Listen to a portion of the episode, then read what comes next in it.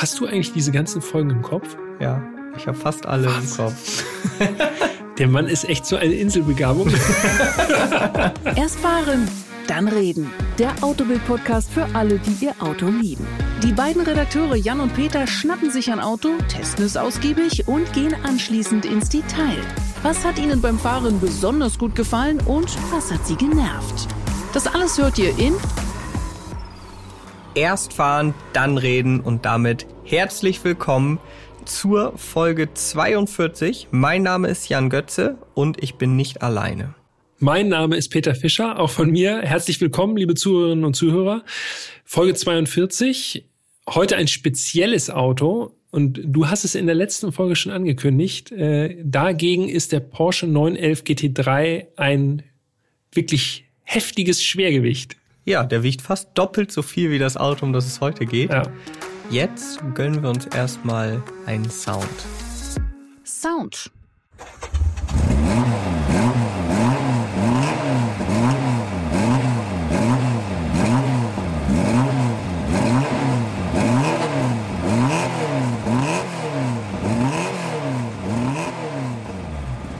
Ja, ich glaube, sowohl durch den Sound als auch durch den Namen wissen noch nicht allzu viele dieses Auto einzuordnen. Es ist auf jeden Fall undercover-mäßig unterwegs. Honda. Ja. Übrigens eine äh. Premiere, ne? Der erste Honda in unserem Podcast. In zweierlei Hinsicht, weil der Honda S800, über den wir uns heute unterhalten, okay. ist nicht nur eine Premiere im Podcast, der erste Honda, sondern war auch das erste japanische Auto, das in Deutschland ange angeboten wurde, also auf den Markt kam. Also ein wichtiges Auto. Aber dazu kommen wir gleich noch. Genau. Ja, weshalb ich das so feier, ich finde es einfach cool für die Vielfalt, äh, auch verschiedene Marken, die man noch nicht hatte, hier unterzubringen. Deshalb cool, dass wir Honda jetzt heute mit so einem Exoten hier äh, behandeln können. Und ja, du hast es schon gesagt, Honda S800 ist heute das Stichwort. Das ist ein kleiner wirklich sehr kleiner japanischer Sportwagen. Den gab es als Coupé und als Roadster. Mhm. Und der wurde gebaut zwischen 1967 und 1970 in Suzuka. Tatsächlich, okay. Ja. Also made in Japan, wirklich. Korrekt. Ja. Und was ich besonders cool finde, ist die Namensgebung. Ja. S800.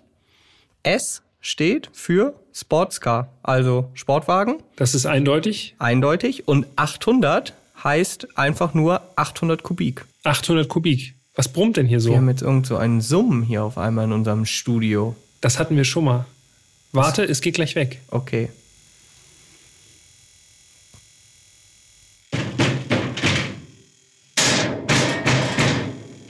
Okay. Mal hoffen, dass es auch bleibt. Na, herzlichen Glückwunsch. Jetzt sind wir völlig raus. Nein, Spaß. Du hast gerade eben gesagt, S steht für Sportscar. Korrekt, also Sportwagen übersetzt und 800 steht einfach nur für die Kubikzentimeter, also den Hubraum des Fahrzeugs. Also ein sehr, sehr kleiner Motor. Nicht nur das Auto ist klein, auch der dazugehörige Motor ist sehr klein, also 0,8 Liter Hubraum. Genau. Antizipiere ich. Und das Allerstärkste ist, wenn man denkt, 800 Kubikzentimeter, das ist ja ein wirklich sehr, sehr kleiner Motor. Ja, stimmt, aber im Grunde ist der Honda S800 schon die Big Block Variante. Korrekt. Denn es gab zwei Vorgängerversionen in Serie, den S500. Übrigens cool, dass auch äh, Honda einen S500 hat, ne? Heutzutage S500 Mercedes. Stimmt. Ja. Aber damals war das äh, bei Honda angesiedelt. Und es wird noch besser. Also S500 63 bis 64 gebaut, 44 PS. Der erste Honda PKW. Ja, vorher, ich vorher nur Motorräder. informiert bin. Und dann kam der S600 von 1964 bis 1966, 57 PS und tatsächlich noch mit motorradähnlichen Antriebsteilen, denn der hatte so eine Art Kettenantrieb. Daran merkt man, Honda war eben hauptsächlich in dieser Zeit zumindest äh, Motorradhersteller. Und dann 1967, du hast es erwähnt, dann kam der große, der S800. Also ihr merkt schon, das Auto ist wirklich äh, in allen Belangen skurril. So viel kann man schon mal sagen. Falls ihr jetzt noch nie was von dem S800 gehört habt, könnte es daran liegen, dass es einfach nicht so viele gibt. Du hast mal rausgesucht, wie viele S800 es überhaupt gibt, ne? Ja, genau. Also ich habe Zahlen gefunden, ungefähr 11.500 Stück. Das äh, bedeutet jetzt allerdings schon Roadster-Version und Coupé zusammengeworfen. Coupés, Pi mal Daumen, 7700 sollen gebaut worden sein. Genau, das habe ich auch herausfinden können. Und davon wahrscheinlich nicht mehr allzu viel in Deutschland. Wobei, hier in Hamburg haben wir schon mal einen gesehen, ne? Korrekt, ja. Einen silbernen Ja. S800 als Coupé. Und das Fahrzeug, das wir gefahren sind, das war ebenfalls ein Coupé, Baujahr 67, also erstes Baujahr. Und das wurde uns zur Verfügung gestellt von der Autostadt Wolfsburg. Also, die haben nicht nur VWs im Bestand, falls das jetzt jemand denken mag. Richtig. Die haben auch den Honda S800, die haben beispielsweise auch einen Lamborghini Miura. Also die haben wirklich viele Autos, die einfach zeitgeschichtlich sehr wichtig sind. Genau, und wir hatten es ja schon gesagt, also erstes japanisches Auto auf dem deutschen Markt, klar, das ist eindeutig ein entscheidendes Stück Automobilgeschichte. Ähm, übrigens, eine Sache habe ich noch rausgefunden. Ich weiß leider nicht, ob es stimmt, aber vielleicht äh, gibt es da draußen wirklich beinharte S800-Experten, die das bestätigen können, ähm, oder Historiker. Angeblich wurde der Honda S800, also original, ein paar hundert Meter von dieser Position, wo Jan und ich jetzt sitzen, vorgestellt, nämlich in Hamburg in Planten und Blumen. Das ist so eine Parkanlage. Genau. 1966 soll der S800 da präsentiert worden sein auf dem, für den deutschen Markt. Das wäre schon krass. Da laufe ich jeden Tag vorbei, wenn ich Ja. zur Arbeit gehe. Genau. Kurios. Gut, damit würde ich sagen, widmen wir uns äh, mal dem Design, denn das ist, äh, es ist auch das ist sehr speziell. Optik. Ich sag's gleich mal vorweg, ähm, für Leute, die jetzt sich gar nichts unter diesem Auto vorstellen können. Für mich ist es von der Linienführung so ein bisschen wie ein BMW Z3 Coupé. Nur eben, dass der S800 so gute 30 Jahre älter ist. Und wir haben ja schon gesagt, das Auto ist klein. Und wenn man klein sagt, müsste man eigentlich sagen, es ist wirklich winzig. Ja, es ist also wirklich, also so ein kleines Auto findet man selten. Allerdings. Wir haben die Abmessung natürlich für euch parat. Äh, Ich habe das hier mal rausgesucht. Länge 3,34 Meter gerundet schon. Ich glaube, das ist das kleinste Auto, was wir hier im Podcast hatten. Vielleicht der Caterham. Ja, nee, ich glaube, der Caterham der ist länger. Caterham ist länger. Ja. Ja. Breite, das ist eigentlich für mich der Oberhammer. 1,40 Meter. ja, wie ein Doppelbett. Das ist wirklich krass. Höhe 1,22, auch hier gerundet.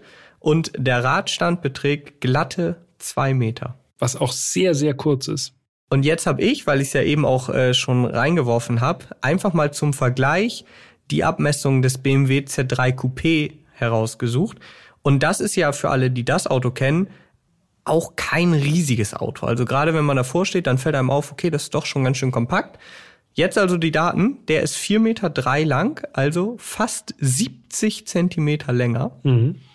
Der ist 1,74 Meter breit, also 34 Zentimeter breiter. Das ist über ein Lineal, ne? Ich habe immer so 30 Zentimeter ist ein die Lineal. 30 Zentimeter Lineal. Und ja, dann ja. noch 4 Zentimeter mehr. Höhe 1,31, also knappe 10 Zentimeter höher. Und der Radstand, das finde ich auch krass, 2,45 Meter. 45 Zentimeter mehr, ja. Und ich habe mir, wo du sozusagen dich eher so im klassischen Bereich, kann man ja eigentlich sagen, ne? mittlerweile ist es ein Klassiker, Auf dem Weg zum Klassiker, ja. äh, orientiert hast, habe ich mal geguckt, was gibt es denn so an modernen Fahrzeugen? Weil klar, Autos werden immer größer, aber es gibt natürlich auch noch ein paar Autos, die auch so von der Kategorie so ungefähr passen. Und da ist mir der Mazda MX5 eingefallen, also der Roadster. Und auch da merkt man, wie klein der Honda ist. Also 3,34 Meter Honda S800, 3,91 Meter der MX5. Und es, es ist im Grunde wie beim Z3. Wenn man mal einen MX5 sieht und sich mal wirklich daneben stellt, dann merkt man, oh, das ist ein wirklich kleines Auto, Auf jeden Fall. obwohl ja. er modern ist. Es geht so weiter. 34 Zentimeter breiter ist der MX5, äh, ungefähr genauso hoch und auch 30 Zentimeter mehr Radstand oder 31, um genau zu sein. Also auch da merkt man, ja, der kleine MX5 ist wirklich noch äh, ein geräumiges Fahrzeug gegen den Honda. Und ich habe auch noch mal weitergeschaut. Das war's dann aber auch wirklich mit Vergleichen. Nur wir wollen euch hier noch mal wirklich mehr als verdeutlichen, wie klein dieses Auto wirklich ist. Ein Smart, ein aktueller Smart, Der ist 26 Zentimeter breiter. Ich finde vor allen Dingen diese Breite von 1,40 beim Honda S800 so bemerkenswert, weil das Auto ultra schmal aussieht, wenn man davor steht. Ja, man sieht es gut, wenn ihr jetzt mal auf Instagram geht äh, und euch äh, auf autobild.de alles in einem durchgeschrieben Autobild äh, die Bilder anguckt, äh, die wir mitgebracht haben aus Wolfsburg von der Autostadt. Und man achtet mal drauf, wie breit das Nummernschild ist im Vergleich jo. zur Gesamtbreite des Autos, dann wird man sehen, also lass das ein gutes Drittel sein, vielleicht eher sogar so auf zwei Fünftel der Gesamtfahrzeugbreite, dann weiß man ungefähr, okay, das ist der Maßstab, das Auto ist super schmal. Da ist nichts gefotoshoppt, ne? Also das nee, genau. Kennzeichen genau. ist ein ganz normales Kennzeichen. Ja. okay, genug zu den Abmessungen. Kommen wir jetzt mal zum eigentlichen Design.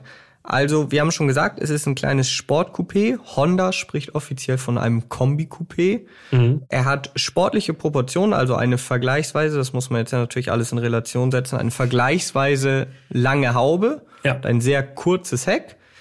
Die Überhänge sind auch entsprechend kurz, was ja auch irgendwo logisch ist bei einem Auto, was wirklich so klein ist. Zwei Türen, also da wieder die Parallele für mich ganz extrem zum Z3 Coupé mh, Rundscheinwerfer. Es sieht so ein bisschen britisch aus. So ja, stimmt. Wirklich runde Scheinwerfer, die so ein bisschen, also in Chrom eingefasst sind, so ein bisschen äh, Augenringe haben. Ja, das würde ich sagen, so aus Chrom.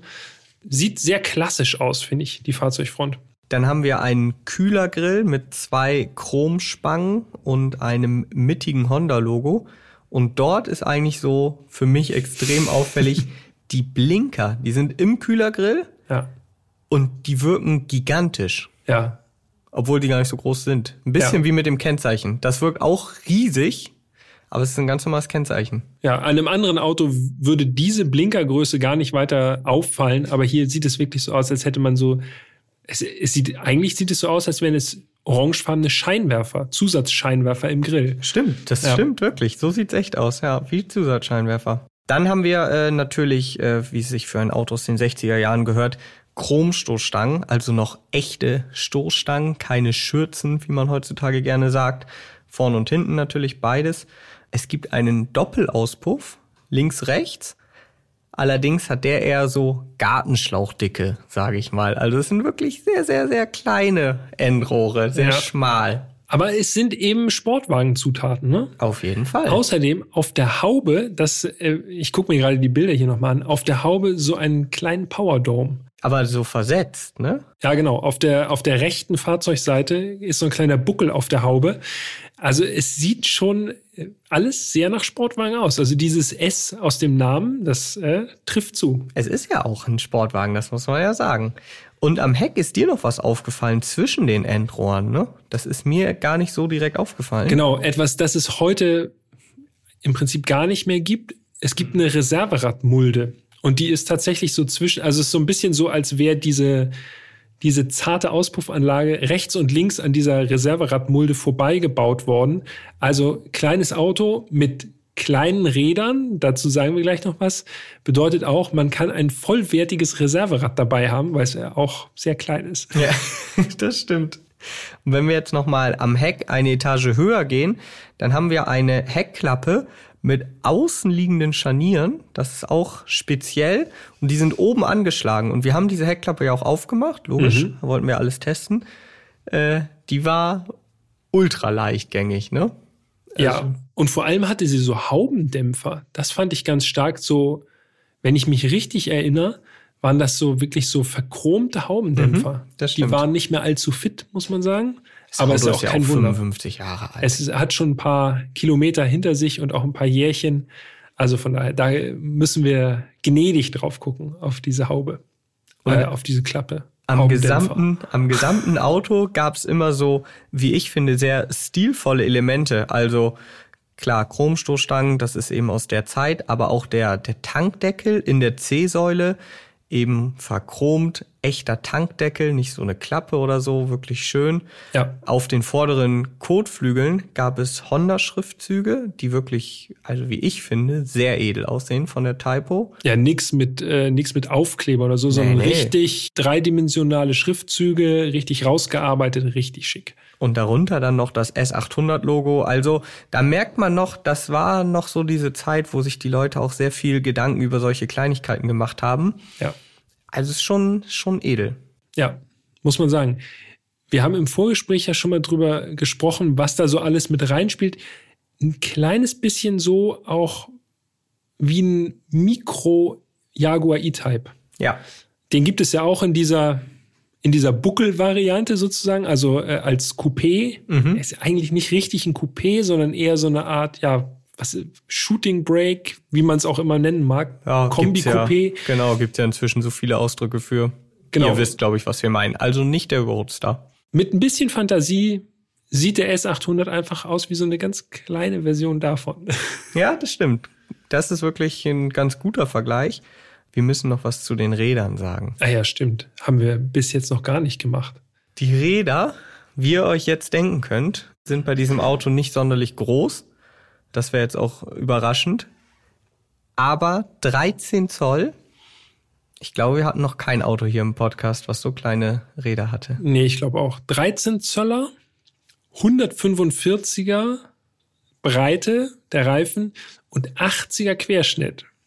Das sind wirklich Reifen. Ich glaube, wenn man da zum örtlichen Reifenhändler fährt und sagt, ich brauche mal neue Reifen, sagt er, okay, dann sag mal Dimension. Und dann sagst du 145, 80, Ja. 13. Guckt er dich wahrscheinlich an und sagt, für deine Schubkarre oder? Ja, und dann sagt er ja, äh, zwei 800 Wochen. Euro. Ja, Ja, also ist auf jeden Fall speziell. Chromradkappen, natürlich. Chrom Ja. auch hier an den Rädern, ganz klar. Was haben wir noch gar nicht erwähnt? Neben den Rädern, die wir jetzt gerade nachgeholt haben, die Farbe. Wir haben noch nicht mal gesagt, welche Farbe unser Auto hatte. korrekt. Rot. Und da ist mir eine Besonderheit aufgefallen. Peter ist richtig tief reingegangen. Naja, äh, ja, ein bisschen. Ich habe dazu Informationen gefunden. Also angeblich gab es den S800 in Rot, in Gelb, in Weiß, in Silber. Das Ja. ist halt so das große Fragezeichen. Ein Prospekt habe ich leider auf die Schnelle nicht gefunden. Und bei unserem Exemplar war auf der Typenplakette im Motorraum die Farbe als Y13 angegeben. Und also wirklich, unser Auto war also wirklich knallrot. Und auch im Innenraum konnte man jetzt keinen anderen Lack oder so erkennen. Genau. Angeblich, das ist das, was ich gefunden habe, ist Y13 allerdings gelb. Ja, Konfusion. Vielleicht kann uns jemand helfen. Was ist korrekt? Also ist unser Fahrzeug ein Y13 rot oder war es ein Y13 gelb und wurde umlackiert? Man weiß es leider nicht. Wenn ihr dazu Infos habt, Ja, dann, dann, würdet ihr uns natürlich richtig jetzt hier äh, helfen. Das, das wäre sind die mega richtigen spannend. Spezialistenfragen. Okay, aber ich glaube, damit haben wir dann zur Optik eigentlich alles gesagt, oder? Ja, auf jeden Fall. Werbung. Guten Morgen zusammen. Im heutigen Meeting werden wir über Gromner bis Nervrenna für das Projekt sprechen. Du bist neu im Team und verstehst nur Bahnhof? Ganz entscheidend bei der Umsetzung ist Framnerver Habt ihr es verstanden? Ah ja, das ist wirklich, wirklich verständlich. Zurmnabarnaf Venewaf. Auf der Arbeit klingt alles nur nach Kauderwelsch? Die LinkedIn-Community hilft dir dabei, dich in der Berufswelt zurechtzufinden und neue Themen im Handumdrehen zu verstehen. Und? Noch irgendwelche Fragen? Arbeitsthemen verstehen. Wissen wie mit LinkedIn. Werbung Ende. Dann äh, würde ich sagen, steigen wir ein. Und was sonst immer easy peasy klingt, mussten wir bei diesem Auto natürlich tatsächlich erstmal überprüfen, denn kein Scheiß, wir waren uns nicht sicher, ob du, Peter, da reinpasst. Ja. Innenraum. 1,95, nur mal zur Erinnerung. Und wir haben es ja gerade gehört, also 1,20 hoch. Und die anderen Abmessungen sind ja auch relativ äh, übersichtlich vom S800. Das heißt, bei so kleinen Autos stellt sich eigentlich immer die Frage, also erstens passe ich rein, zweitens kann ich das überhaupt alles bedienen, weil drin sitzen ist das eine und dann aber auch noch fahrfähig sein ist das andere. Tja, und du hast das auch noch gefilmt, wie ich da das erste Mal reingekrochen bin. Ja, natürlich. Das müssen wir natürlich festhalten, denn hätte das nicht geklappt, ja, dann hätten wir diese Folge hier gar nicht aufnehmen können. Dann wäre das äh, Auto für uns leider raus gewesen. Aber daran, dass wir sie aufnehmen, könnt ihr schon erahnen, es hat gepasst. Es ist geglückt. Ich Und? bin jetzt ein Fall, finde ich, Chiropraktiker, aber nee, das war doch nur beim Bentley aus Folge Stimmt, 3 das war der, der Fall. Bentley, ja. Der hat dich fertig gemacht, Ah, ne? Dieser komfortable Bentley. Ja, bei diesen kleinen Fahrzeugen, ich Falls du dich fall rein. mich da rein und hab noch Spaß dabei. Okay, aber jetzt hier mal ein kurzer Ausschnitt, äh, äh, auch wenn es eigentlich ein Video ist, aber soundtechnisch kriegt ihr zumindest mal einen Eindruck, wie das dann war. Pass ich rein? Peter versucht in einen Honda S800 einzusteigen. Wo soll ich mit meinem rechten Bein? Moment.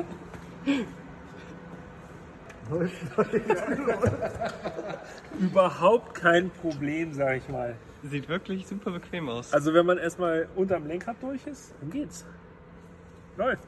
Ah, Ja, also, Also- alle, alle hatten Spaß, auf jeden alle Fall. hatten Spaß und zweiter Versuch, schon warst du drin. Das ist gar nicht schlecht, finde ich. Ja. Eigentlich ist ja wirklich nur das Wichtige. Äh, das Video sollten wir eigentlich auch nochmal bei Insta posten, wenn das für dich okay ist. Hm. Ja, okay, von mir aus. Eigentlich ist ja nur das Wichtige, und das hast du dann ja auch äh, vorgemacht, dass man das Bein, das rechte Bein, zuerst unter dem Lenkrad durchfädelt. Genau, das ist bei ziemlich vielen älteren Autos so, dass das Lenkrad groß ist und das ist äh, tatsächlich auch beim S800 so. Das ist ein eigenartig großes Bauteil an diesem Auto. Ja, das Und- einzig große Gefühl. Äh, Eigentlich ja. Und bei vielen alten Autos ist das Lenkrad halt groß und der Platz zwischen Lenkrad und Sitz ist beschränkt. Klein.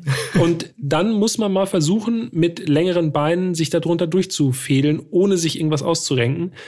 Gar nicht so simpel. Aber Ja. es hat geklappt. Es hat geklappt. Und wir sollten an dieser Stelle auch nochmal eben erwähnen, äh, das Auto ist ein Linkslenker gewesen, da es den S800 ja auch offiziell in Deutschland gab. Der S500 beispielsweise ist immer ein Rechtslenker. Ja, stimmt. So, also Lenkrad auf der richtigen Seite, nicht wie beim BMW 333i aus Folge 26 war das, ja. Hast du eigentlich diese ganzen Folgen im Kopf? Ja, ich habe fast alle im Was? Kopf. Der Mann ist echt so eine Inselbegabung. ich werde verrückt. Okay. So. Respekt. Sonst kann ich mir nichts merken, aber das geht. Das will ich so nicht sagen. Aber du hast es eigentlich schon erwähnt, das Lenkrad ist nämlich ein ganz guter äh, Startpunkt eigentlich für das, äh, für das Cockpit, wie ich finde. Ja. Ein Drei-Speichen-Lenkrad Mhm. ohne Pralltopf, schön in der Mitte das klassische Honda-Logo, Ganz, ganz dünn. ultra dünn. Also dieser Lenkradkranz wirklich, der hatte so eine Holzoptik, aber ich glaube, es war eher irgendwie ein Kunststoff in irgendeiner Mhm. Da Form. bin ich mir sicher, dass Ja, das auf es- jeden Fall kein Holz Also war. Holz war es jedenfalls nicht, genau. Also äh, ja, keine Ahnung, woraus man damals Lenkräder so äh, traditionell gefertigt hat. Bakelit oder ich weiß es nicht genau. Aber ein super dünner Lenkradkranz. Ne? Also, also es wirkte so, man fasst richtig fest zu und es macht Knacks. Ja, das könnte wirklich sein. Und dann halt eben sehr groß im Durchmesser, vor allen Dingen für dieses kleine Auto. Also heutzutage äh, sind die Lenkräder ja tendenziell immer eher etwas dicker aufgepolstert und auch nicht mehr so groß. Ja, Da war wirklich das Gegenteil der Fall. ja, Ansonsten ist bei mir hier auf jeden Fall hängen geblieben, das Auto ist natürlich sehr klein und auch sehr spartanisch ausgestattet. Und wie spartanisch so ein S800 äh, tatsächlich ab Werk kam, habe ich mal nachgelesen. Und zwar konnte ich in einem äh, in einer Broschüre lesen, dass eine Sonnenblende für den Beifahrer ein Extra war. Also gab es nicht serienmäßig, wenn der, wenn der Beifahrer sich auch vor Sonne schützen wollte, dann musste man ein bisschen was extra bezahlen. Wie viel konnte ich leider nicht sehen, aber finde ich schon krass. Habe ich bei keinem anderen Auto bisher so äh, gesehen oder gelesen, dass die Sonnenblende extra kostet. Motorradhersteller, da geht es hauptsächlich um die Person, die fährt. Genau, die steht im Fokus. Ansonsten das Cockpit in schwarz gehalten, ganz klassische runde Instrumente, zu denen kommen wir nachher noch. Und eine wirklich eine Besonderheit, muss man sagen, die Rückspiegel. Also Außenspiegel, ein runder Außenspiegel, wirklich wie so ein Rasierspiegel eigentlich schon eher. Ja, ich Äh, hätte gesagt, wie so ein. Motorradspiegel eigentlich. Oder Motorradspiegel, stimmt, ja. Und man konnte ihn nicht einstellen. Also es gab nur, also da ist der Spiegel. Sei froh, dass du einen hast. Genau. Und Punkt. ich, ich konnte darin gar nichts sehen. Also Außenspiegel ging, wenn ich mich nach vorne gebeugt habe und so rein, wirklich so, wirklich so reingeguckt habe. Aber viel erstaunlicher eigentlich der Innenspiegel, der nicht oben an der Windschutzscheibe Mhm. saß, sondern der war wo verbaut, Jan? Auf dem Armaturenbrett. Also unten auf dem Armaturenbrett und der ging quasi nach oben weg. Und das war, also habe ich so noch nicht gesehen, aber das hat in meinen Augen tatsächlich gut funktioniert. Klar, der war äh, sehr filigran gearbeitet, so aus weißem Plastik. Ja. Wenn man den verstellt hat, das ging sehr, sehr leichtgängig. Man hatte das Gefühl, da darf ich nicht zu doll ran, sonst Ja. reißt der ab. So wie bei allem im Cockpit. Ne? Ist Ja, alles ja. ganz fein und aus Plastik, so sprödes Plastik. Ja, das stimmt. Ja. Lieber nicht zu doll dran drehen. Aber wir haben nichts kaputt gemacht. Das Nein, sollten wir auf jeden nicht. Fall Nein, nein. natürlich hier mal sagen. Jetzt kommt aber eigentlich das Überraschende für mich. Ich habe diesen Spiegel, diesen Rückspiegel eingestellt und ich konnte darin wirklich alles super sehen. Also durch die kleine Heckscheibe konnte ich dann in diesem Spiegel alles sehen. Frag mich nicht, wieso das so gut funktioniert hat. Aber ich dachte, krass, der ist zwar da unten montiert, aber es war, bei mir hat alles gut funktioniert. Ja, perfekt. Bei mir hat auch alles bestens funktioniert. Ich konnte wirklich sehr gut sehen, aber halt nur meine rechte Schulter. Es war wirklich, also ich habe von dem Innenspiegel habe ich gar nichts gehabt. Ich musste mich sozusagen so verdrehen, dass ich die Schulter wegdrehe, dass ich hinten rausgucken. Ja, aber egal. Also das Auto ist sowieso so klein äh, an Übersicht mangelt es da eh nicht. Ja, und man sieht, wahrscheinlich ist es wirklich nicht für Leute deiner Größe konzipiert gewesen. Deshalb, egal wie Aber du den Spiegel 100% eingestellt hast, nicht. konntest du halt nicht sehen. Bei mir hat's geklappt. Wir müssen auch noch ein paar Wörter zu den Sitzen verlieren. Mhm. Das waren äh, so schwarze Kunstledersitze. Ja, Eher so sesselartig schon ja, fast, ne? genau. Also so, Ultra tief montiert. ja. Also man hat wirklich Ja. das Gefühl, man sitzt richtig, richtig tief. ähnlich wie im Caterham tatsächlich. Also so von der vom Gefühl, ich habe noch 10 Zentimeter vom. Hintern bis zum Asphalt. Ja, das stimmt. Und die Sitze hatten keine Kopfstützen. Mhm. Und dann, das ist mir beim, also Kopfstützen habe ich sofort gesehen, aber was mir nicht aufgefallen ist, ist mir dann erst aufgefallen, als ich losfahren wollte. Instinktiv greift man über die Schulter Ja, zum Sicherheitsgurt. genau. Ja, hat er nicht. Da stand äh, der liebe Dennis von der Autostadt, liebe Grüße an dieser Stelle, der hat einfach ganz trocken gesagt, hat er nicht. Ja. Ja, Pech. Pech ist jetzt auch für alte Autos nicht ungewöhnlich. Dennoch, wer jetzt nicht regelmäßig einen Oldtimer fährt, der keinen Sicherheitsgurt hat, ist es für mich nach wie vor so ein befremdliches Gefühl, in einem Auto zu sitzen und nicht angeschnallt zu sein und auch nicht die Möglichkeit zu haben, sich anzuschnallen. Ja. Es fühlt sich ganz komisch an. Und es sollte noch komischer werden. Das kann ich schon mal Allerdings, es, verraten. es sind noch Dinge passiert, da hätten wir uns einen Gurt gewünscht. Mir ging es ähnlich, ich habe den Gurt auch vermisst, aber ich war einfach so eingeklemmt in das Cockpit, dass ich mir gedacht habe, kann eh nichts passieren, weil wo soll ich hinfliegen, großartig? ja, das ist auch eine gute Einstellung. Naja, nee, nee, also mir wäre ein Gurt auch lieber gewesen, wobei man sagen muss, ja, also das Auto erfüllt heutige Crash-Standards, aber sowas von gar nicht. Wo wir da sind, ne? Da fällt mir gerade was ein. Ja. Kannst du dich an die Tür erinnern? Das Auto wirkt ja sehr leicht und sehr klein und sehr filigran. Aber die Tür, die ist so dermaßen satt ins Schloss gefallen, das hat mich wirklich an die G-Klasse erinnert. ja, und ich habe das sogar aufgenommen. Wir, wir spielen dieses Geräusch einmal ein.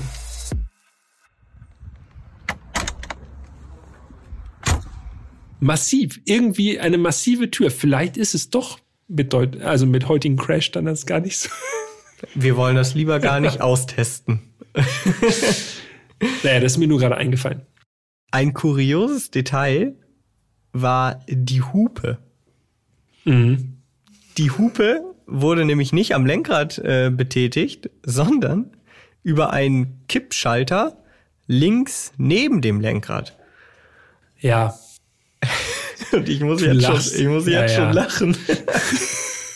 Der Peter ist das Auto zuerst gefahren und jedes Mal, wenn er aus dem Kreisverkehr rausgefahren ist, hat er gehupt. Ja, ich das dachte stimmt. mir so, ey, wieso hupt der Typ denn immer? Ich, ich sehe, dass wir abfahren. So. Denn- ich muss mir kein akustisches Signal geben. So, wir fahren ab. der Blinkerhebel und die Hupe waren so dicht zusammen. Also es war wirklich, und wenn man große Hände hat, dann habe ich rausgelenkt aus dem Kreisverkehr, habe den Blinker ausgemacht und immer an die Hupe, an diesen Hubhebel. Also nicht ganz perfekt positioniert, zumindest äh, für mich nicht. Ja, also bei mir hat es auf jeden Fall in jedem Kreisverkehr aufs Neue für einen Lacher gesorgt.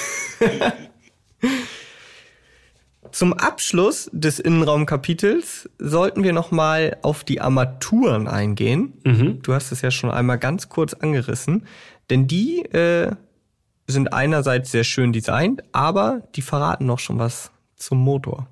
Exakt. Also einmal links Tachometer bis 200 km/h. Das ist schon mal für so ein äh, für so ein kleines Auto und auch für so ein altes Auto äh, auf jeden Fall schon mal eine Ansage. Rechts dann auch genauso schlicht und schön der Drehzahlmesser und der weist auf jeden Fall in Regionen, die äh, ja, die man sonst nur vom Motorrad kannte und eigentlich auch immer noch nur kennt. Der geht nämlich bis 11.000 Touren. 11.000 Leute. Also allein eine 11.000, also auf dem, auf dem Drehzahlmesser zu haben. Der GT3 aus der letzten Folge, wisst ihr ja jetzt, äh, habt ihr hoffentlich alle gehört, der dreht bis 9.000 Ja, und da geht der Drehzahlmesser bis 10.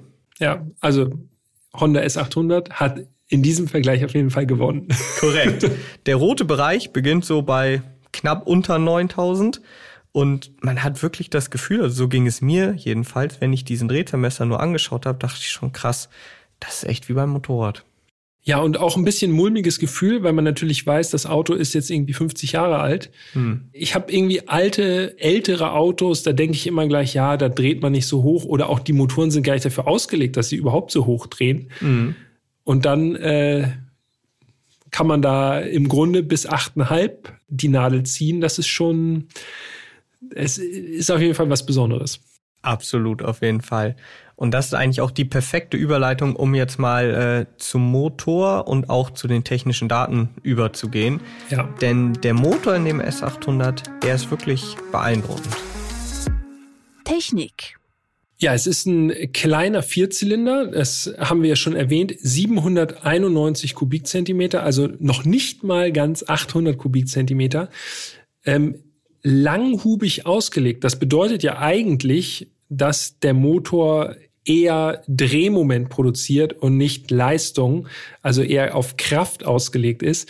Äh, Bohrung mal Hub, wen es interessiert, 60 Millimeter mal 70 Millimeter, also der Hub ist größer als die Bohrung. Ähm, trotzdem dreht dieser Motor halt so unglaublich hoch. Äh, und ja, die Leistung, Jan, bitte Leistung? mit Nachkommastelle. Wir müssen ganz präzise sein. Na, absolut. Da wollen wir hier nichts unterschlagen, auf gar keinen Fall. Die Leistung beträgt 67,2 PS Ja. bei 7570 Umdrehungen. Mhm. Und auch das maximale Drehmoment, das wollen wir hier noch erwähnen, Ja. 68,6 Newtonmeter. Bei 5800 Umdrehungen. Also da lohnt es, äh, den Motor langhubig ausgelegt zu haben, auf jeden Fall. Es ist ordentlich Drehmoment im Kasten. Allerdings 68,6 Newtonmeter. Man sollte auch noch sagen, dass der Motor äh, vorn längs eingebaut ist und Mhm. um 45 Grad um die Längsachse geneigt äh, verbaut ist. Und das haben sie gemacht, um eben eine geringere Einbauhöhe zu ermöglichen. Und trotzdem brauchten sie noch diesen Powerdome, ne? Aber ihr merkt schon allein an diesem Motor, wir können jetzt auch nochmal Literleistung beispielsweise, 84,9 PS. Das ist selbst nach heutigen Standards für einen Saugmotor noch wirklich anständig. Auf also jeden Fall. Dann wurden vier Mein, Vergaser. mein Vater würde sagen, das ist ein reiner Rennmotor. ein reiner Rennmotor. Also wenn es in Richtung 100 PS Literleistung geht Mhm. bei einem Sauger, dann ist es ein Rennmotor. Okay, ja, dann sind wir auf einem guten Weg gewesen. Vier Vergaser wurden verbaut für optimale Gemischverteilung. Also, ich glaube, man merkt an jedem einzelnen äh, Part, den wir jetzt hier gerade irgendwie erwähnt haben, das ist jetzt nicht einfach ein Motor, wo sie gesagt haben, ja, dann dübeln wir da halt einen Vierzylinder rein, so. Ja. Da ist wirklich sehr, sehr viel Ingenieurskunst reingeflossen. Man hat sich wirklich Mühe gegeben bei diesem Motor. Nicht einfach nur, so wie du sagst, einfach Motor reingedübelt, sondern wirklich, ja, das Ganze ist eine Ingenieursleistung, dieser kleine Motor. Und das kann man an den Zahlen jetzt, wenn man das so einfach nur so auf dem Papier sieht, 800 Kubikzentimeter, 67,2 PS. Ja, da denkt man so, ja, okay, was wird das groß jetzt sein? Ne? Aber es ist wirklich ein technischer Leckerbissen da unter Ja. der kurzen, langen Haube. Kurzen langen Haube, genau, ja. Der Motor übrigens, der wiegt 105 Kilo und das Auto als Coupé wiegt 755 Kilo, als Roadster 740 Kilo. Und das haben wir ja auch schon im Vorgespräch, äh, Vorgespräch einmal besprochen. Es ist zwar super wenig, erst recht an heutigen Standards bemessen, aber für so ein kleines Auto ist es dann doch gar nicht mehr so wenig.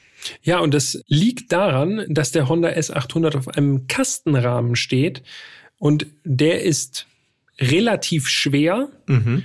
Dadurch ist das Auto aber auch sehr solide. Und das ist wahrscheinlich auch das, was, äh, was ich wahrgenommen habe, wenn ich die Tür zugeworfen habe, mhm. dass das eben alles ja stabil wirkt einfach. Das ist äh, erstaunlich. Also es ist nicht so flatterig, wie man denkt. Nee, das stimmt. Die Fahrleistung, die wollen wir euch auch noch mal hier an dieser Stelle schon mal äh, mitteilen. 160 km/h Topspeed. Ja. Und eine Beschleunigungszeit 0 auf 100 in 13,7 Sekunden. Das Ganze wird möglich durch eine Viergang-Handschaltung. Mhm. Der Antrieb erfolgt durch die Hinterachse, also die Kraft geht an die Hinterräder. Klassisches Layout, muss man sagen. Vorne links eingebauter Motor, Hinterradantrieb, Sportwagen eben. Du solltest noch erwähnen, dass es ein synchronisiertes Vierganggetriebe ist. Ja, richtig. Da ist natürlich bei dem Baujahr muss das natürlich noch erwähnt werden. Also das ist wirklich äh, ja feine Technik, die da verbaut wurde, nicht irgendwie sowas, wo man jetzt noch irgendwie mit Doppelkuppeln irgendwie da rumkrepeln muss, dass die Gänge auch passen. Kennen ja vielleicht einige von euch tatsächlich noch. Also ich habe es nie kennengelernt, aber einige von euch haben vielleicht sogar noch ein Auto, bei dem das auch notwendig ist ja, Honda. Schreibt uns, wenn es so ist. Also wenn ihr ein Auto habt mit einem unsynchronisierten Getriebe, das würde uns mal interessieren. Oder auch nur einen unsynchronisierten ersten Gang beispielsweise. Ich glaube, das ja. ist so die, äh, die gängigste Variante in dem Fall wenn man jetzt nicht irgendwie Vorkriegsautos fährt, Stimmt. dann schreibt uns gerne mal an podcast.autobild.de und sagt uns, äh, welches Auto ihr fahrt und wie ihr mit dem unsynchronisierten Getriebe zurechtkommt.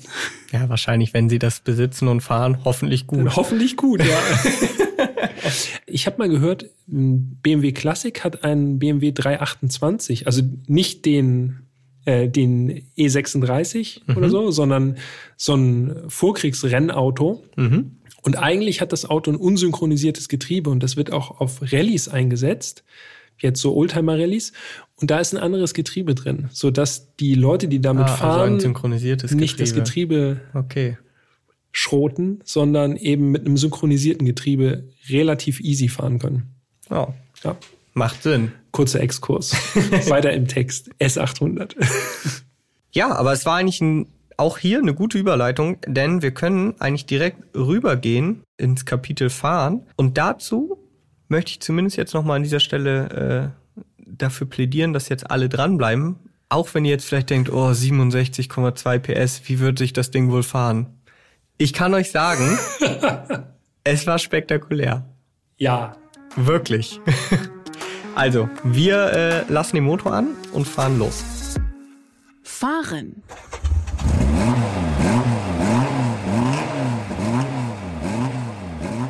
Und ich würde gerne anfangen, wenn das okay ist, denn logisch.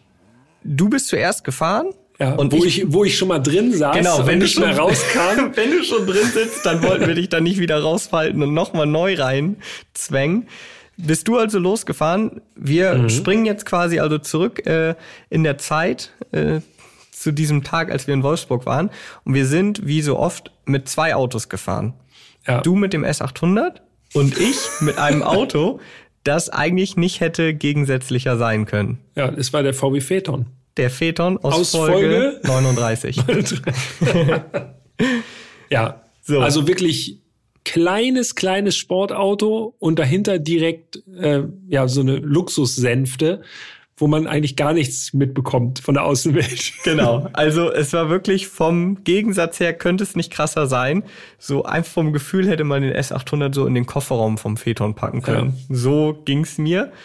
Und ich finde es ja sowieso immer interessant, auch mal hinter den Autos herzufahren. Das passiert halt leider nicht immer, aber in diesem ja. Fall war es halt möglich, weil so sieht man dann auch mal, okay, wie wirkt so ein Auto eigentlich im Straßenverkehr. Gerade beim S800 muss man ja auch sagen, auch wenn ihr euch jetzt die Bilder anschaut äh, auf Instagram unter autobild.de, da kommt natürlich gar nicht so direkt rüber, wie klein das Auto eigentlich ist, weil man eben im Vergleich kein anderes Auto hat oder ein Mensch daneben, wo man sieht, ah, so klein ist das. Ja, man braucht immer eine Relation, ne, dass genau. man das einschätzen kann, ja. Und im Verkehr hat man die natürlich. Das ja. ist schon cool zu sehen. Und als du dann also so da vor mir fuhrst mit dem S800, diesem roten, da habe ich immer, ich hatte, ich habe dieses Bild nicht mehr aus dem Kopf bekommen. Für mich sah das aus wie so ein ferngesteuertes Auto. Weißt du, so ein Auto, was so überall so lang fährt und dadurch, dass halt diese Lenkbefehle ja auch so direkt umgesetzt wurden, sah das wirklich aus, als würde einer irgendwo stehen mit einer Fernbedienung und dich steuern. Also wirklich super skurril. Und dann ist mir noch eine Szene im Kopf geblieben. Du hast hin und wieder so den Arm rausgemacht aus ja, dem Fahrerfenster. Musste ich, weil es halt relativ eng ist und ich musste meinen Arm links halt Fenster runtergekurbelt natürlich, klar, also äh, klassisch Kurbel und dann halt Arm links raus. Das hat mir zumindest ein bisschen mehr Freiheit gebracht. Und einmal, mindestens einmal, da kann ich mich zumindest dran erinnern, hast du den Arm halt nicht nur aufgelegt, sondern wirklich raushängen lassen Ey, und da hat nicht mehr viel gefehlt, bis der auf dem Boden gewesen wäre. Also wirklich richtig so, wenn der sich jetzt noch ein bisschen nach links lehnt, dann ist er auf dem Boden. also das ist wirklich auch das Verrückteste, wenn man erstmal drin sitzt im Auto. Also ich konnte halt, also wirklich ganz, ganz ohne Probleme, konnte ich halt die Beifahrertür einfach aufmachen, zumachen, äh, das Fenster rechts hoch und runter kurbeln. Das war überhaupt kein, also ich musste mich nicht mal strecken. einfach nur rübergreifen, kurbeln, alles klar, ist offen. Halt nur 1,40 breit, ne? Ja. Der Hobel. also ich muss sagen, als ich dann einmal neben dir auch an der Ampel stand, äh, und so rübergeguckt habe, es sah schon wirklich lustig aus, so ein 1,95 äh, großer Typ in diesem winzigen Auto. Ich muss sagen, dagegen, du kannst jetzt gleich das Gegenteil dann äh, berichten vielleicht, dagegen sahst du sogar im äh, Lamborghini Aventador SVJ aus Folge 24 entspannt aus und da sahst du schon, finde ich, sehr äh, gekrümmt. Ja. Aber im Vergleich zum S800, von meinem Gefühl von außen, sah das im äh, SVJ noch ein bisschen äh, komfortabler aus weiß gar nicht. Ich glaube, im SVJ musste ich den Kopf tatsächlich schräger halten, weil das Dach war da ja so platt. Also es war ja wirklich der Dachhimmel, das ist ja, ja, wirklich einfach nur wie so ein Brett. Das geht einfach nur gerade rüber. Und beim S800 hatte ich eher das Gefühl, dass ich äh, quasi mit der oberen Kopfhälfte einfach im Dachhimmel steck. naja, also äh, ja, also angenehm ist anders. Ich hätte auch ein bisschen mehr Platz vertragen, aber es ging schon wenn man erstmal drin sitzt. Man hat ja Spaß im S800. Dazu kommen wir noch. Ja, erzähl doch mal, wie waren so die ersten Meter für dich? So, also ich bin ja hinter dir im Phaeton gefahren und war komplett entspannt und dachte mir, ich gucke mir das hier alles mal an. Absolut skurril. Das, was du von außen schon betrachtet hast, quasi, dieser, dieses ferngesteuerte Auto, was so rumwuselt, genauso fühlt es sich an. Lenkung relativ direkt, also schon sportlich irgendwie. Und man kann mit dem S800 wirklich hervorragend einfach so durch den Verkehr wuseln irgendwie. Man passt mit diesen 1,40 Meter, passt man original durch jede Lücke durch. Es ist im Grunde so ein bisschen wie Mopedfahren oder Fahrradfahren, wo man wirklich so einfach denkt, okay, da passe ich durch, wutsch, und dann witscht man durch. Da kann ich auch ja. noch mal eine Anekdote zu, äh, zu erzählen, denn genau so ist es mir ergangen. Wir fahren auf eine Ampel zu, äh, wollten rechts abbiegen und die mittlere Spur staute sich so ein bisschen. Da war also nur eine relativ schmale Gasse, um quasi auf die Rechtsabbiegerspur zu kommen. Und du bist einfach mit dem S800 so einfach ganz entspannt durch. Ja, Standard. Und ich hätte mit dem Phaeton das Auto gerammt und wäre noch gegen Bordstein gefahren, wenn ich das auch probiert hätte. So, muss dann da erstmal warten. Ey, und das ist doch, also ehrlich, das zaubert mir einfach ein Grinsen ins Gesicht, wenn ich nur dran denke, dass man diese Lücken einfach nutzen kann. Und das wirklich Erstaunliche an dem S800 ist ja der Motor. Dazu kommen wir gleich nochmal en Detail, glaube ich. Aber das Drehzahlniveau ist so hoch Und diese Gänge, dieses Vierganggetriebe ist so kurz übersetzt, dass sich das anfühlt, als würde, also als wenn man wirklich, wirklich, wirklich schnell unterwegs. Das geht so. Und dann in der Stadt denkt man so, oh shit, so vom, vom Geräusch und vom Gefühl her denkt man, uh, jetzt muss ich aber langsam ein bisschen wieder langsamer machen. Und dann guckt man auf den Tacho, fährt man 40. Also es, aber es fühlt sich unendlich schnell an und das in der Stadt ist das wirklich, du hast halt die komplette Straßenbreite und du hast Platz ohne Ende. Dieses Getriebe, was einfach super kurz übersetzt ist, Drehzahl geht immer hoch. Bei 50 km/h im dritten Gang also so wie man es, also wie ich das in der Fahrschule gelernt habe, also dritten Gang bis 60, das war damals irgendwie so komisch, 4000 Touren. Also es ist schon laut auch. Und der S800 hat nur vier Gänge, dürft ihr nicht vergessen. Genau. Also äh, ja, es, ich habe mir aufgeschrieben, dass es sich wirklich so ein bisschen anfühlt, tatsächlich wie ein Rennfahrzeug, weil es eben auch alles so roh ist. Ja. Es macht richtig beim Schalten, macht es richtig klack. Kommen wir zurück zu deinem Dad, der ja gesagt hat, bei 100 PS Liter Leistung Ja. Rennmotor. Bitte. Schöne Grüße. Du hast Ja, recht. Schöne Grüße auch von meiner Seite. Ich will noch mal sagen, noch mal vielleicht eine Spur extremer, denn ich bin ja nun aus dem Phaeton bei unserem Zwischenstopp umgestiegen in den S800. Für dich war es umgekehrt dann so, dass dir der Phaeton vielleicht noch mal komfortabler vorkam. Ja. Bei mir war es dann halt so der Fall, dass ich dachte, krass, also das ist ja wirklich hier alles super. Super direkt, super laut, super hart. Also aus dieser Luxussänfte in den S800, das war schon, das war wie Und zwei auch Welten. so eng. Ne? Also es ist ja wirklich Ja. wie in so einer kleinen, lauten Kapsel sitzt man da. Richtig Ja. eingezwängt. Man fädelt sich so rein und äh, ich musste das Auto dann noch, noch mal neu starten. Es hat auch einen Choke. Ja. Choke ziehen und dann äh, ist das so ein automatischer Choke, der auch wieder zurückgeht. Motor wird ganz normal über einen Schlüssel gestartet.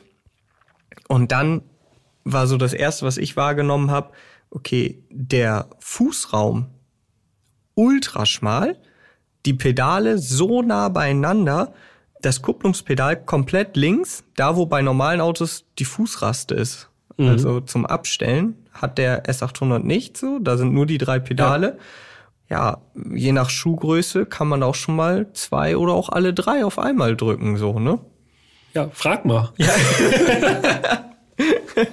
Schuhgröße 46, also man muss sich wirklich, also ich musste mich wirklich konzentrieren, dass da immer das richtige Pedal getroffen wird. Ja, ja, das stimmt.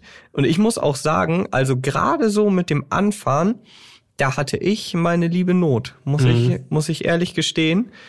Die Kupplung war in meinem Empfinden extrem ruppig, also Ja. heftig am Rupfen.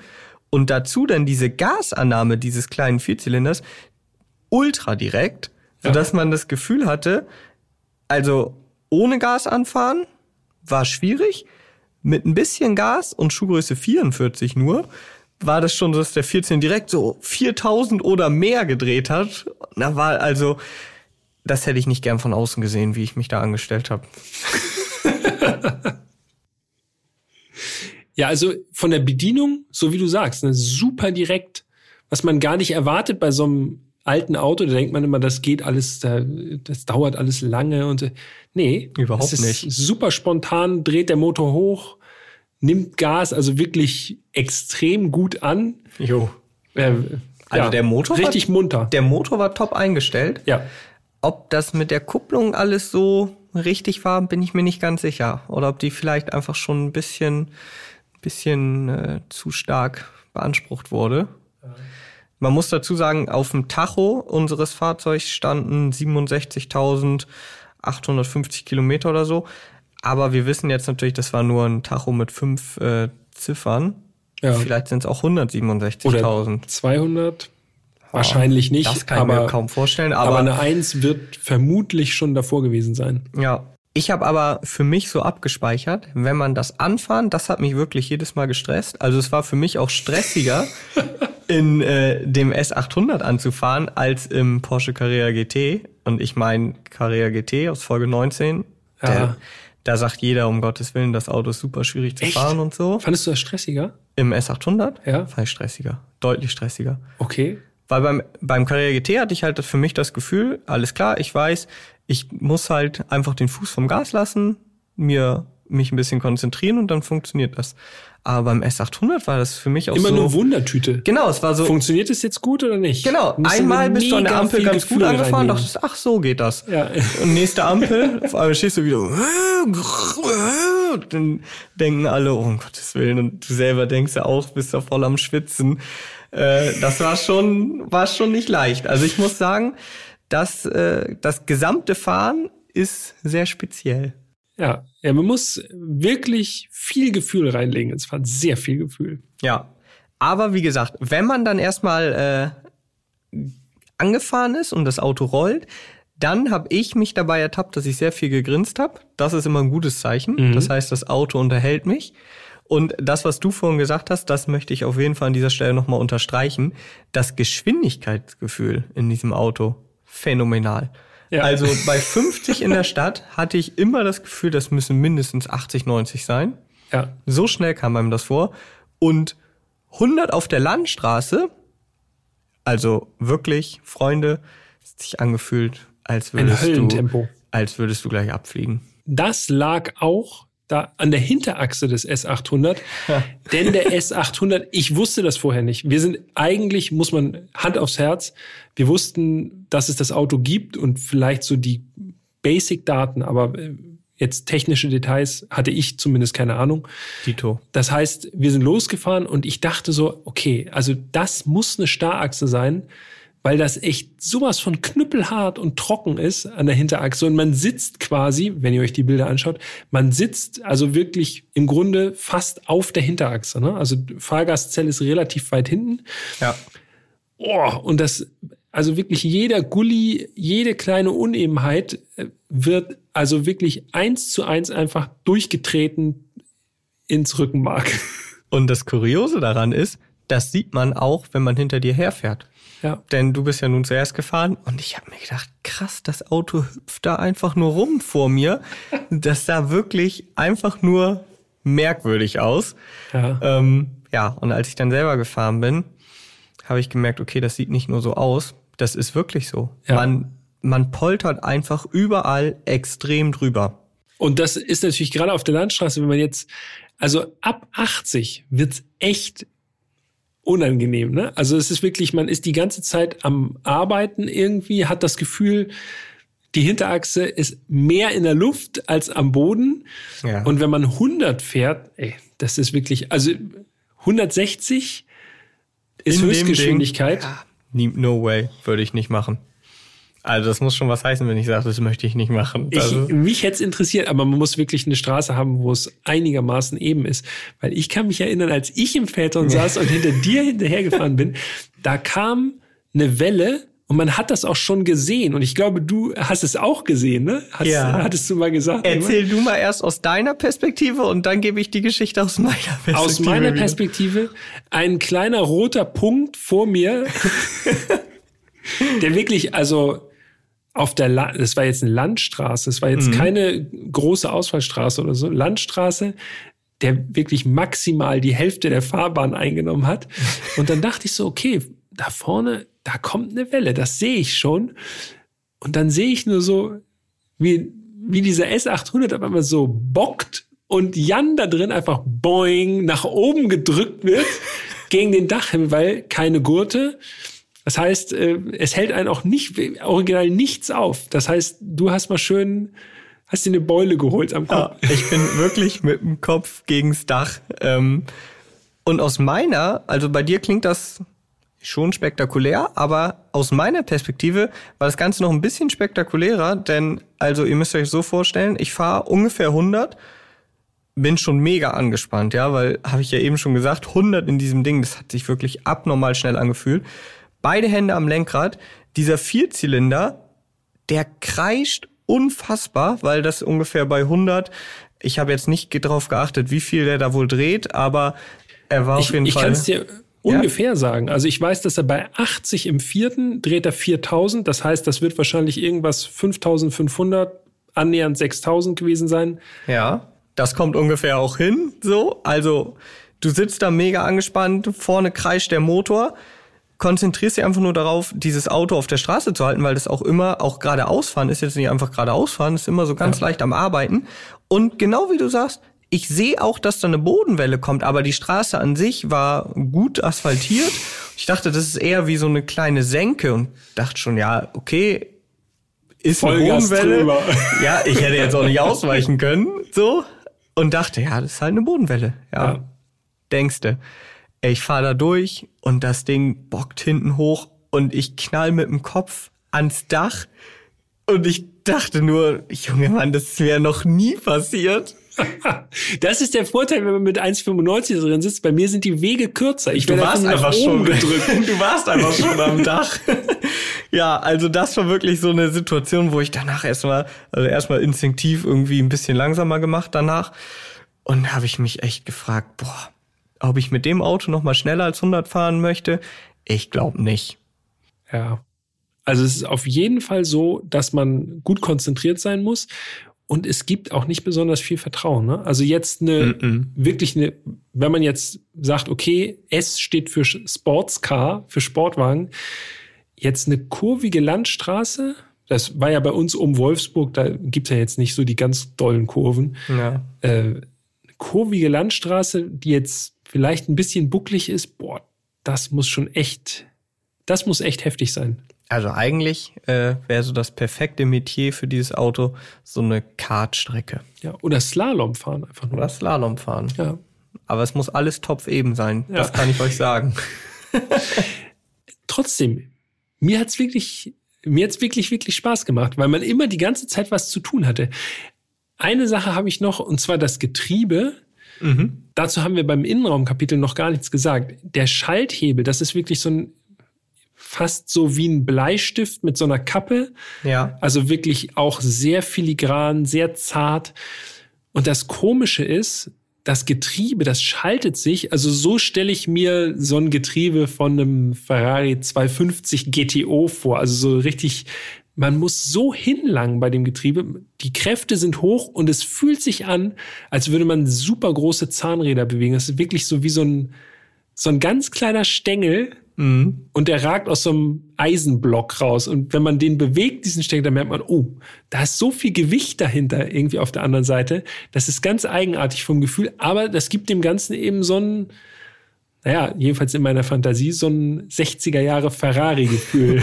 ja, also Optik und Bedienung stehen im ganz krassen Gegensatz. Man ja. denkt, oh, da muss ich aber ganz vorsichtig nur mit zwei Fingern. Ja. Nee, probier es gar nicht erst so. Da musst du wirklich viel, viel Druck aufbringen. Ja. Aber das macht es dann wiederum wertig. Und ich muss ja sagen, was mir an diesem Auto eigentlich am besten gefallen hat, war tatsächlich der Motor. Ja. Also, ja, 67,2 PS, das klingt nach wenig, aber wie dieser Motor anspricht und wie willig der hochdreht, das fand ich wirklich beeindruckend. Ja. Also äh, 7500 Umdrehungen habe ich ihm auch mal zugemutet, denn ihr wisst ja, die volle Leistung bei 7570 Umdrehungen, haben wir ja gesagt. Ich habe das Drehmoment äh, genau, du ausgeschöpft. Bist auf der Drehmomentwelle gesurft. 5800 Touren, das maximale Drehmoment. Aber also mich hat es schon wirklich Überwindung gekostet, den dann so hochzudrehen. Denn ich finde, auch untenrum, man denkt so, okay, so ein kleiner Motor, da, da geht doch nichts voran irgendwie. Und man muss den gerade, wenn man so denkt, okay, das geht so fast schon in fünfstellige Drehzahlbereiche, da muss man noch drehen, drehen, drehen. Ich finde, der lässt sich auch niedrigtourig relativ gut fahren. Ja, ja, wie gesagt, ich muss auch sagen, dass der Motor einfach wirklich äh, sehr gut eingestellt war. Also der lief richtig, richtig gut. Das hat mir viel Spaß gemacht. Und zum Motor, da gibt's auch noch eine Anekdote, ne? Das überlasse ich dir. Es gibt so eine Legende, ne? Ja, das stimmt. Legende ist das äh, bessere Wort. Also, ob das jetzt wirklich so stimmt, sei mal dahingestellt. Äh, angeblich wurde dieser S800 Motor von der TH Braunschweig mal untersucht äh, und auf Höchstdrehzahl äh, auf Höchstdrehzahlfähigkeit untersucht. Und da hat man den auf einen Prüfstand gestellt und hat den also hochgejagt auf 12.000 Touren, also auf jeden Fall wesentlich höher als äh, der in unserem Exemplar gedreht hat, also sehr hoch gedreht. Und dann hat es wohl einen Knall gemacht. Und dann dachte man schon, okay, jetzt, ist der Motor explodiert, jetzt hat er zu viel bekommen, aber dabei ist nur der Prüfstand kaputt gegangen. Der war für die Drehzahl offenbar nicht ausgelegt und der Honda-Motor, der war halt unversehrt, sagt man, sagt man. Ist natürlich auch wirklich so legendenmäßig irgendwie gerade auch, passt natürlich auch schön ins Bild, aber Honda-Motoren, also ich habe äh, Gutes gehört von diesen Motoren. Definitiv. Und selbst wenn es denn nicht so war, dann ist es auf jeden Fall wirklich eine, eine sehr schöne Legende, eine ja. schöne Geschichte. Und unsere hat ja auch gehalten. Also von daher. Und der hatte auch vom Gefühl her, hat der jetzt auch wirklich so den Eindruck gemacht, als hält er noch 20 Jahre. Da haben äh, fleißige japanische Ingenieure ganze Arbeit geleistet bei dem Motor. Auf jeden Fall. Fazit? Ha. Also ich, äh, ganz ehrlich, Jan. Ja wenn ich daran denke, ich würde sofort wieder reinspringen oder mm, mich reinzwängen in dieses Auto ich und würde noch mal eine Runde drehen. Springen glaube ich nicht. Das hat echt Spaß gemacht. Ich habe ich hab mir als ich habe mir als Fazit aufgeschrieben, dass es wirklich man muss leidensfähig sein mhm. in dem S800. Ja, unterschreibe ich. Aber für mich war es das wirklich wert. Ich habe das hat dieser S800 hat mir wieder mal gezeigt, kleine Autos machen so viel Spaß. Das ist ich, also ich hatte auf jeden Fall mehr Spaß als, ich nenne jetzt keine Namen, keine Sorge, äh, aber ich hatte mehr Spaß als in wesentlich stärker motorisierten größeren Autos. Irgendwie, ich liebe kleine Autos. Dieses handliche, dieses leichte. Ha, also grandios. Da, da gebe ich dir vollkommen recht. Also kleine Autos machen viel Spaß. Allerdings muss ich sagen, wenn ich jetzt nochmal vor der Wahl stünde, ich finde es mega cool, das Auto mal gefahren zu sein, auch als Freak für meine Autoliste. Ich habe so eine Liste, da trage ich jedes Auto ein, das ich mal gefahren bin. Ja, verurteilt mich nicht, ist freakmäßig, weiß ich, aber. Er hat doch die Liste mit dem Podcast. Ich auch die Liste mit dem Podcast, genau. Ähm, und allein dafür ist es schon cool. Und ja. ich habe auch viel dabei, äh, dabei gelacht oder gegrinst. Aber wenn ich jetzt überlegen würde, bräuchte ich das nochmal? Hm, ganz ehrlich, nee. Ich fand einfach, dass es mich ein bisschen zu sehr gestresst hat. Also kleine Autos, ja, schnelle mhm. kleine Autos, großes ja, aber der S800, der war mir ein bisschen zu anstrengend. ich fand den so gut, weil es so eine Herausforderung war. Es war alles irgendwie schwierig, alles sperrig irgendwie. Das, das das richtig, finde ich. Ja, auf jeden Fall. Du würdest dein Auto auch gerne noch mit Kurbel anschmeißen. Nee, man muss das, von mir aus auch das, aber man muss es, ich finde das so geil, wenn man das Auto so richtig irgendwie so erobern muss, dass man nicht einfach nur reinhüpft und losfährt, sondern wenn das so, es hat einfach Charakter und der S800 hat auf jeden Fall viel Charakter. Ja, das äh, würde ich auch noch mal mit einem dicken Ja auf jeden Fall unterschreiben. Vielleicht noch ganz kurz ein eine äh, Einordnung zu dem Preis des ja. S800. Ja. Denn äh, in Deutschland ist das Auto wirklich sehr, sehr selten und das spiegelt sich eben auch auf dem Gebrauchtwagenmarkt wieder. Es gibt ganz, ganz wenig. Die Preise variieren. Es gibt einzelne, ich sag mal, Restaurationsobjekte, mhm. die beginnen dann auch schon irgendwo so bei 4.000, 5.000 Euro. Ja. Aber ich sag mal, für ein vernünftiges Exemplar muss man so ungefähr 20.000 Euro einplanen. Mhm. Coupés können etwas teurer sein, obwohl mehr davon gebaut wurden. Eigentlich kurios. Ja. Wenn man Aber der Markt ist wirklich sehr, sehr klein. Also ja. äh, kann man eigentlich an geht zwei. Man, geht man zum Spaß das in der Gebrauchtwagenbörse ein, Honda S800, das kann man, also man kann es auch nur mit Detailsuche finden. Genau, richtig. So, da gibt's gar kein äh, Dropdown-Menü für. Und dann wenn man dann Glück hat, tauchen vier oder fünf auf. Ja, dann kann man eigentlich an ein bis zwei Händen abzählen, ja. auf jeden Fall. Aber wenn man dann mal einen sieht, dann ist es krass, weil man weiß, ey, das Ding ist auf jeden Fall viel seltener als die meisten Ferrari, Lamborghini, ja. McLaren etc. Ich habe Grinsen im Gesicht. Das war richtig gut. Ja, es hat auf jeden Fall viel Spaß gemacht, sich diese diese skurrile Fahrt nochmal in Erinnerung zu rufen. Und ich muss ja auch sagen, was mir dem, für mich so das Geilste war oder dem Ganzen noch so die Krone aufgesetzt hat, war halt dieser Vergleich zwischen Phaeton und S800. Mhm. Einfach diese beiden Autos so back to back, wie ja. man sagt, zu fahren. Ja. Das war wirklich extrem wild. Maximaler Kontrast, ja. Haben wir noch was zum S800? Außer, nee. dass du verzichtest und ich gern noch mal eine Runde fahre. Genau. So kann man es eigentlich gut zusammenfassen. Aber Spaß hatten wir beide. Ja, auf jeden Fall. Danke für heute, sag ich mal. Äh, danke fürs Zuhören. Vielen Dank, äh, Jan. Es war mir eine Freude, nochmal in die Erinnerungen zurückzugehen und äh, da ein bisschen das Ganze nochmal Revue passieren zu lassen. Herrlich. Ja, das hat mir auch viel Spaß gemacht. Äh, hoffentlich hat ihr auch, äh, hattet ihr auch viel Spaß, habt noch einiges dazugelernt. Ähm, und wenn ihr jetzt sagt, okay, wenn die jetzt schon bei so abgedrehten Autos angekommen sind, dann müssen die unbedingt dann fällt noch ihnen mal, wahrscheinlich gar nichts mehr ein. Dann müssen die unbedingt, ja nee, da könnt ihr euch sicher sein, uns fällt noch viel ein. Aber wenn ihr dann sagt, dann müsst ihr doch noch mal unbedingt diesen oder jenen Exoten fahren, schreibt uns gern. Wir sind dafür Vorschläge immer offen. Äh, schreibt uns gerne an podcast.autobild.de. Ja. Wir versuchen das umzusetzen, sind natürlich auch immer auf die Hilfe der Hersteller äh, angewiesen. Aber wir sind da, wie gesagt, für Vorschläge offen. Oder es gibt jemanden unter euch, äh, der oder die sagt, ich habe hier ein ganz besonderes Auto. Das können wir auch gerne mal versuchen. Irgendwie, da hätte ich ja Bock drauf, äh, dass wir vielleicht auch von euch Zuschriften bekommen. Äh, ich glaube, es gab auch schon die ein oder es andere. Gab schon, ich, wir, wir müssen, hier wir schon. müssen da ein bisschen klären, wie wir das dann versicherungstechnisch machen und so weiter. Aber äh, es würde uns einfach interessieren, wenn ihr was habt, äh, schreibt uns erstmal gerne. Wir nehmen das erstmal alles auf, machen eine Liste. Du machst die Liste. Ich mach die Liste. Und wir vergessen Und dann das gucken auch wir nicht. einfach mal. Genau. Ja. Ja. vielen Dank. Wir freuen uns, äh, von euch zu hören. Und dann würde ich Definitiv. sagen, nächste Woche wird's dann wieder ein bisschen moderner. Allerdings sehr modern, sehr stylisch. Sehr stylisch, Ja, ja. doch, doch. Das ist ein Auto, äh, wo viele sagen, das ist doch die schönere Variante von XY. Oh ja, das hast du aber schön angeteased. In diesem Sinne, bis nächste Woche. Vielen Dank fürs Zuhören. Macht's gut. Bis dahin. Tschüss.